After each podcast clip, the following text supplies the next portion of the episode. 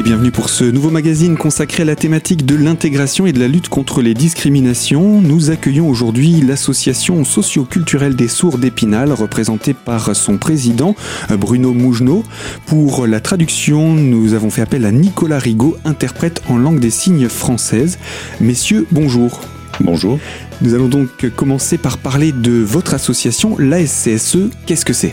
Bien, la SCSE, c'est l'association socioculturelle des sourds d'Épinal, dont je suis le président. Elle a été fondée en 1974. À titre personnel, je suis membre du CA de l'association depuis 20 ans et j'en suis le président depuis 3 ans. Alors, cette association, qu'est-ce qui a nécessité ou mobilisé sa création? Moi, je suis issu d'une famille sourde, ce qui fait qu'en fait, depuis que je suis tout enfant, j'ai participé à toutes les activités de l'association avec mes parents et mes grands-parents.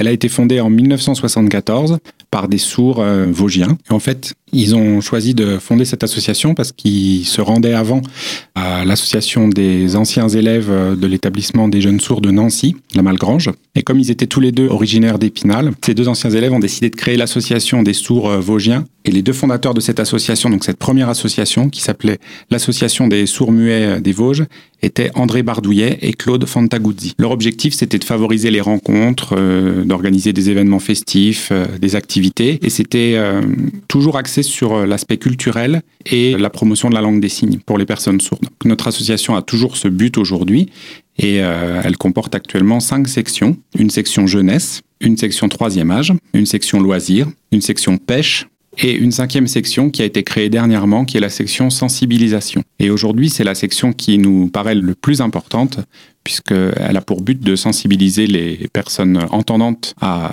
la surdité et également d'apporter plus de connaissances, plus de culture aux adhérents sourds de l'association. Pour ce faire, on organise des conférences qui sont accessibles aux entendants et aux sourds, et j'insiste sur le fait qu'on fait systématiquement venir un interprète pour que ce soit accessible pour les entendants et les sourds. On organise également des cafés signes qui sont des rencontres entre euh, des entendants et des sourds pour permettre de découvrir la langue des signes. On organise des formations, des ateliers pour pouvoir justement euh, améliorer les connaissances de nos adhérents. Et si je suis venu aujourd'hui dans votre émission, c'est dans un but de sensibilisation pour que le public entendant euh, connaisse mieux notre association. À quel rythme vous organisez ces événements type les cafés signes qui permettent de vulgariser entre guillemets le langage des signes sur notre territoire? Alors, on organise une conférence par an pour des raisons de budget, parce qu'on a des subventions pour payer les interprètes euh, en langue des signes. Et c'est vrai que si on avait plus de subventions, on pourrait organiser jusqu'à cinq euh, conférences par an. Je rappelle que ces conférences sont à destination d'un public entendant comme un public sourd. La sensibilisation, pour nous, c'est vraiment de permettre aux entendants de venir découvrir ce qui se fait dans les associations de sourds et d'éviter ce qui pouvait se faire un petit peu euh, auparavant, d'être trop en vase clos au sein de notre association. C'est important que tout le monde puisse voir ce qu'on fait et qu'on puisse échanger autour de la culture sourde.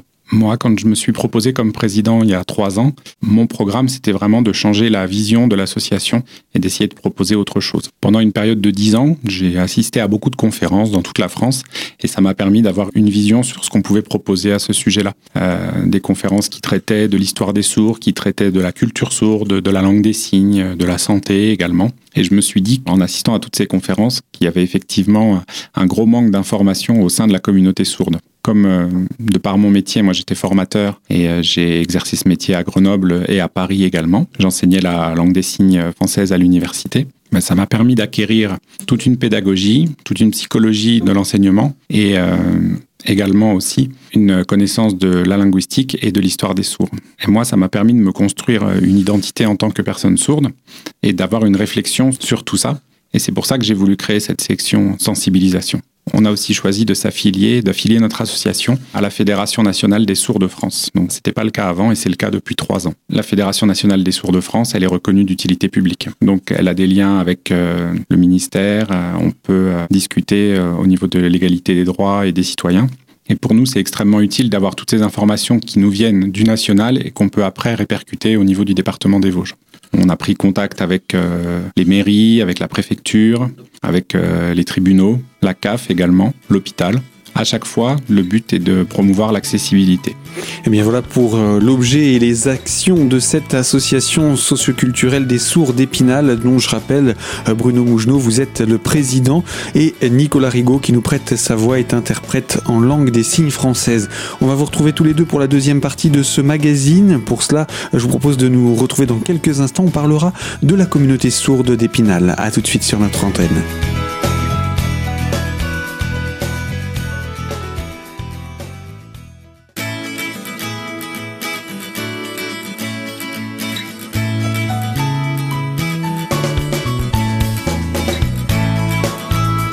Deuxième partie de notre magazine consacrée à la thématique de la lutte contre les discriminations et avec l'association socioculturelle des sourds d'Épinal. Nous sommes en compagnie de Bruno Mougenot, président de l'association, et Nicolas Rigaud, qui est interprète en langue des signes française. C'est donc sa voix que nous entendons derrière les mots de Bruno Mougenot. Alors, quand on parle de communauté sourde, qu'est-ce que ça implique? Les sourds, les malentendants, les muets, les, les sourds muets Alors, c'est une bonne question, effectivement. Il y a différents degrés de surdité. Vous avez les sourds profonds, vous avez des personnes qui sont malentendantes, vous avez des sourds qui utilisent la langue des signes, donc des sourds qui signent. Vous avez des sourds oralistes qui parlent. Tout le monde est le bienvenu dans notre association. Parce que, au fond, c'est à chaque fois, ce qui fonde ces personnes-là, c'est que c'est des personnes sourdes. Et notre association, elle a pour but de promouvoir la culture pour toutes les personnes sourdes. La communication, ça va être une communication visuelle, de toute façon, une communication gestuelle. Le terme de sourd-muet, il était plus employé autrefois. Donc c'est un terme qui est un peu daté, en fait, parce qu'on voyait que les personnes sourdes ne parlaient pas. Et en fait, il est impropre parce que les personnes sourdes, elles ont une voix, elles sont capables de crier. Donc euh, aujourd'hui, la terminologie a évolué et on emploie de moins en moins ce terme-là. On dit sourd. Après, c'est vrai que la société a du mal à utiliser ce terme de sourd et euh, parle plus volontiers de déficient auditif. Après, c'est un terme euh, qu'on juge un peu trop médical, nous, déficient auditif. Parce que médicalement, c'est vrai qu'on a une déficience auditive, mais dans notre vie de tous les jours, on n'est pas des déficients auditifs, on est des sourds. Au sein de la société, on est des sourds. Moi, quand je parle de moi, quand on parle des, des gens de notre communauté, on est les sourds, les personnes sourdes ce terme sourd quand on s'adresse justement à un sourd ou à une famille de sourds Ça ne va pas être vexant ou blessant Non, non, absolument pas. Non, au contraire, c'est une fierté. C'est un terme qui est revendiqué. On est sourd, c'est notre identité. On est né sourd. Alors, il ne faut pas confondre euh, les gens qui souffrent de troubles auditifs, donc qui peuvent avoir une perte de l'audition suite à un accident ou une maladie, qui souffrent euh, d'acouphènes, par exemple, qui ont des problèmes auditifs. Là, effectivement, c'est n'est pas la même chose. Moi, je vous parle euh, de, personnes comme moi. Moi, je suis né sourd. Euh, voilà, naturellement, je suis sourd. J'avais suivi toute une formation sur le, développement cognitif euh, des personnes sourdes, justement, qui expliquait bien tout ça et c'était extrêmement intéressant. La personne qui nous avait dispensé cette formation s'appelait Aurélien Mancino, psychologue cognitif également, et qui avait énormément travaillé sur le développement cognitif des enfants sourds notamment les enfants sourds qui communiquent en langue des signes et qui étaient arrivés à la conclusion que les enfants sourds qui peuvent communiquer de façon euh, fluide visuellement ne développent pas de troubles cognitifs. Donc en fait, la surdité, ce n'est qu'un problème au niveau du système auditif, mais sinon tout le reste fonctionne complètement. Tout à fait. Et c'est pour ça qu'il faut bien distinguer l'approche médicale de la surdité, avec des médecins qui veulent parfois euh, réparer la surdité ou qui veulent soigner euh, la surdité, de l'approche euh, cognitive où des, des psychologues se rendent compte qu'il n'y a aucun problème de développement cognitif chez les enfants sourds on constate que euh, pour un enfant né sourd, entre 0 et 6 ans, la période la plus importante, c'est cette période-là d'apprentissage, d'intégration du, langage. Et il est important d'utiliser la langue des signes à ce moment-là pour que l'enfant puisse euh, apprendre, prendre conscience de son langage et puisse se développer après euh, d'une façon la, plus harmonieuse possible. Et ensuite, on peut passer au français écrit et ensuite seulement on peut envisager de passer au français oral. Il y a une logique dans l'apprentissage euh, cognitif et c'est vrai que la société a tendance à vouloir faire les choses à l'envers et euh, dès que l'enfant sourd on veut tout de suite le faire parler. Alors la majorité des enfants vont arriver euh, à oraliser effectivement, mais vont avoir des difficultés à comprendre le sens de ce qu'ils sont en train d'oraliser et vont se retrouver assez vite perdus. Ça va donner après des situations très compliquées, euh, notamment à l'adolescence, où euh, des enfants qui ont euh, eu une éducation oraliste et qui ont beaucoup investi d'efforts dans cette oralisation décident d'apprendre la langue des signes quand ils ont 14-15 ans, parce qu'ils ont envie de s'exprimer de cette façon-là on constate que les personnes qui oralisent depuis la naissance jusqu'à l'âge adulte sont assez rares en fait. Et du coup, est-ce qu'on peut dire que votre association est un véritable soutien pour euh, les familles qui accueillent un enfant sourd et qui se sentent complètement démunies finalement parce qu'il n'y a pas vraiment d'outils de, euh, connus? Oui, alors tout à fait. Notre but dans l'association, c'est de fournir une information objective. Et après, les parents peuvent faire le, choix qu'ils veulent. Ils peuvent choisir de faire implanter leur enfant, d'avoir des enfants qui oralisent, d'avoir des enfants qui signent. Le but de l'association, c'est de présenter de façon objective les informations. Et vous dites euh, faire implanter un enfant, c'est-à-dire qu'il existe un moyen de soigner, de réparer cette surdité? Alors les technologies progressent effectivement. On a eu euh, l'époque des appareils auditifs, qui étaient ce qu'on appelait les, prothèses auditives. Maintenant, on parle d'implants cochléaires, qui euh, sont des, nouvelles découvertes scientifiques. Après, est-ce qu'on parle de réparer la surdité? Non, parce que les personnes qui sont implantées au quotidien dans la société, elles vont quand même être confrontées à des limitations, à des problèmes. Euh, un implant cochléaire, ça peut pas permettre, par exemple, de communiquer quand il y a plein de monde, qu'il y a beaucoup de bruit, d'arriver à se concentrer et d'arriver à communiquer avec les autres personnes. Ça va être très difficile. Ça demande un effort euh, constant pour arriver à comprendre. C'est très fatigant. Donc, il y a plusieurs personnes qui ont été implantées et qui ont décidé d'arrêter, qui ne souhaitaient plus euh, utiliser cette technologie. Il faut savoir que les enfants sourds, dans leur grande majorité, 95% ont des parents entendants. Donc, ces parents entendants n'ont pas forcément suffisamment d'informations sur la surdité et euh, c'est important pour nous de valoriser la culture sourde, l'identité sourde, la langue des signes. Après, les parents sont toujours euh, libres du choix qu'ils feront pour leur enfant.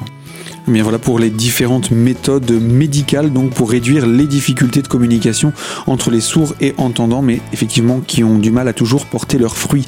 Je vous propose qu'on puisse parler également euh, de la situation d'enfants qui naissent avec cette déficience auditive et comment ils sont pris en charge aujourd'hui dans notre pays.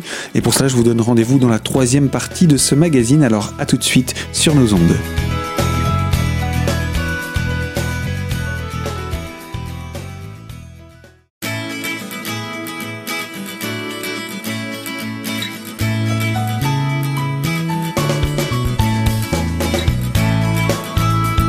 Troisième partie de notre magazine consacrée à la thématique de la lutte contre les discriminations et pour donner la parole à l'association socio-culturelle des sourds d'Épinal, représentée aujourd'hui par son président Bruno Mougenot. Nous sommes également accompagnés de Nicolas Rigaud, interprète en langue des signes française, qui prête sa voix pour les mots donc du président de la SCSE. Alors Aujourd'hui, euh, Monsieur Mougenot, quand un enfant naît avec une déficience auditive, est-il identifié et est-ce que sa famille est prise en charge et accompagnée durant la vie de l'enfant? Alors en France, il y a des textes de loi qui disent que les familles doivent être euh, accompagnées, doivent être prises en charge. Il y a une possibilité de rééducation orthophonique. Vous avez des CAMS, des centres d'éducation précoce pour enfants, euh, des instituts, des écoles spécialisées. Alors tout ça, ça va être gratuit. Par contre, si les familles veulent euh, apprendre la langue des signes, ben, il va falloir qu'elles payent. C'est ça qu'on ne trouve pas logique. Pour nous, des parents entendants qui ont un enfant sourd euh, ont besoin d'apprendre la langue des signes pour pouvoir communiquer avec leur enfant. Et là, on leur dit, bah, écoutez, ça, ça va être payant. Toute la prise en charge euh, au niveau de la rééducation médicale ou orthophonique, tout ça, ça va être gratuit. Mais par contre, les cours de langue des signes, ça va être payant. Pour nous, la société manque d'objectivité à ce, niveau-là. Et on peut voir, pour répondre à votre question, que les familles, elles sont très accompagné, effectivement, mais très accompagné sur le plan médical, avec des rendez-vous avec des spécialistes, euh, des prises en charge en institution, en école spécialisée, euh, des rendez-vous chez l'orthophoniste, mais euh, ça laisse de côté le, développement et l'épanouissement de, de l'enfant, notamment en, langue des signes. Et on se demande quel profil l'enfant peut tirer de cette prise en charge-là. Alors là, on a beaucoup parlé du cadre actuel de la surdité et également euh, des problèmes qu'il reste encore à résoudre. Est-ce qu'on pourrait maintenant faire un, voyage dans le temps, remonter avant la création de votre association? Euh, Comment vivait-on? Euh, Comment comprenait-on les sourds? Comment est-ce qu'ils étaient intégrés dans la société? Et qu'est-ce qui a évolué, évidemment? Alors, si on veut faire un voyage dans le temps, il faut remonter vraiment loin et il faut remonter à Platon. Donc on se situe euh, un peu avant le début de notre ère. Et Platon, il a observé des sourds qui communiquaient en, signes, donc qui utilisaient leur langue. Euh, et Platon, en ayant euh, observé les sourds qui signaient entre eux à l'époque, en a tiré la conclusion que c'était une, une, vraie langue. Et il s'est opposé à Aristote, pour qui, s'il n'y avait pas de parole, il ne pouvait pas y avoir de pensée. Et cette vision d'Aristote, elle a perduré jusqu'aux années 1700, euh, 1800, en fait, dans la société. Donc la langue des signes existait, euh, les sourds communiquaient entre eux euh, par signes, les moines également, il n'y avait pas que les sourds, les moines entendants qui étaient soumis à la loi du silence dans leur monastère communiquaient en utilisant des gestes. Alors on pense qu'il y a eu une influence mutuelle entre les, communautés monastiques et la communauté des sourdes sur l'apprentissage de, ces deux langues. Et ensuite, il faut parler d'un personnage important qui est l'abbé de l'épée. L'abbé de l'épée, il avait rencontré euh, deux sœurs jumelles, et quand il les a vues euh, communiquer en signes, il a eu envie d'utiliser les signes pour pouvoir permettre aux enfants sourds d'apprendre le français écrit. Et ça a été le premier à créer une école gratuite pour accueillir énormément d'enfants sourds pour l'époque, environ une centaine, et leur enseigner euh, les mathématiques, le français, l'histoire. Alors l'abbé de l'épée, il avait créé ce qu'on appelait les signes méthodiques. Et puis il est mort en 1789, pile au moment de la Révolution française. Mais il a eu des successeurs l'abbé Sicard notamment, qui est devenu le directeur de l'Institut national des jeunes sourds à la mort de l'abbé de l'Épée, qui est situé à Paris. Donc l'abbé Sicard a continué à utiliser la langue des signes comme méthode d'enseignement pour les jeunes sourds. Et parmi les, élèves, il y avait quelqu'un qui s'appelait Jean Massieu, Laurent Clair également, qui sont devenus les premiers répétiteurs sourds au sein de l'établissement. Répétiteurs, ça veut dire? Bah, C'était des assistants, des assistants des professeurs qui étaient entendants à l'époque mais euh, on pourrait dire des, co-enseignants en fait quoi. Donc les cours étaient à destination des élèves sourds, mais euh, il y avait une personne qui était entendante et qui venait souvent assister aux, cours, qui s'appelait euh, Bébian. Et Bébian, c'était le filleul de l'abbé Sicard. Il était entendant, mais il a grandi, en fait, il était très souvent présent dans l'Institut des jeunes sourds. Il a grandi au milieu des sourds, il a beaucoup échangé avec eux, il a appris énormément à leur contact est devenu adulte, il est devenu également répétiteur euh, au sein de l'Institut euh, des jeunes sourds. Et Bébian, il s'est interrogé en fait sur la, méthode qui était utilisée jusque-là, qui était la méthode des, signes méthodiques de l'abbé de l'épée. Il n'était pas convaincu par cette méthode qui était en fait euh, du français signé, donc du, français traduit maladroitement en langue des signes. Et Bébian, il constatait lui que les élèves communiquaient d'une façon beaucoup plus fluide en langue des signes entre eux qu'avec euh, les signes méthodiques. donc il a mis au point une nouvelle méthode où on utilisait vraiment la langue des signes pour euh, traduire du français écrit ou on faisait traduire des textes de français écrit en langue des signes euh, par les élèves. Donc c'était un précurseur du bilinguisme en fait, Bébian. Et bien voilà donc pour les depuis les premières traces de la vie des sourds jusqu'au XVIIIe siècle au temps de Bébian, euh, précurseur donc dans ce qui deviendra beaucoup plus tard la langue des signes. La prochaine fois, si vous le voulez bien, avec vous Bruno Mougenot et avec vous Nicolas Rigaud pour nous prêter votre voix, euh, nous parlerons des successeurs de Bébian et puis euh, les marches arrière également qui ont été mises en œuvre par des politiques d'entendants. Donc je vous propose pour cela qu'on puisse se retrouver pour parler de l'histoire des sourds en France dans la deuxième partie, dans une deuxième émission sur cette thématique. Je vous dis à très bientôt.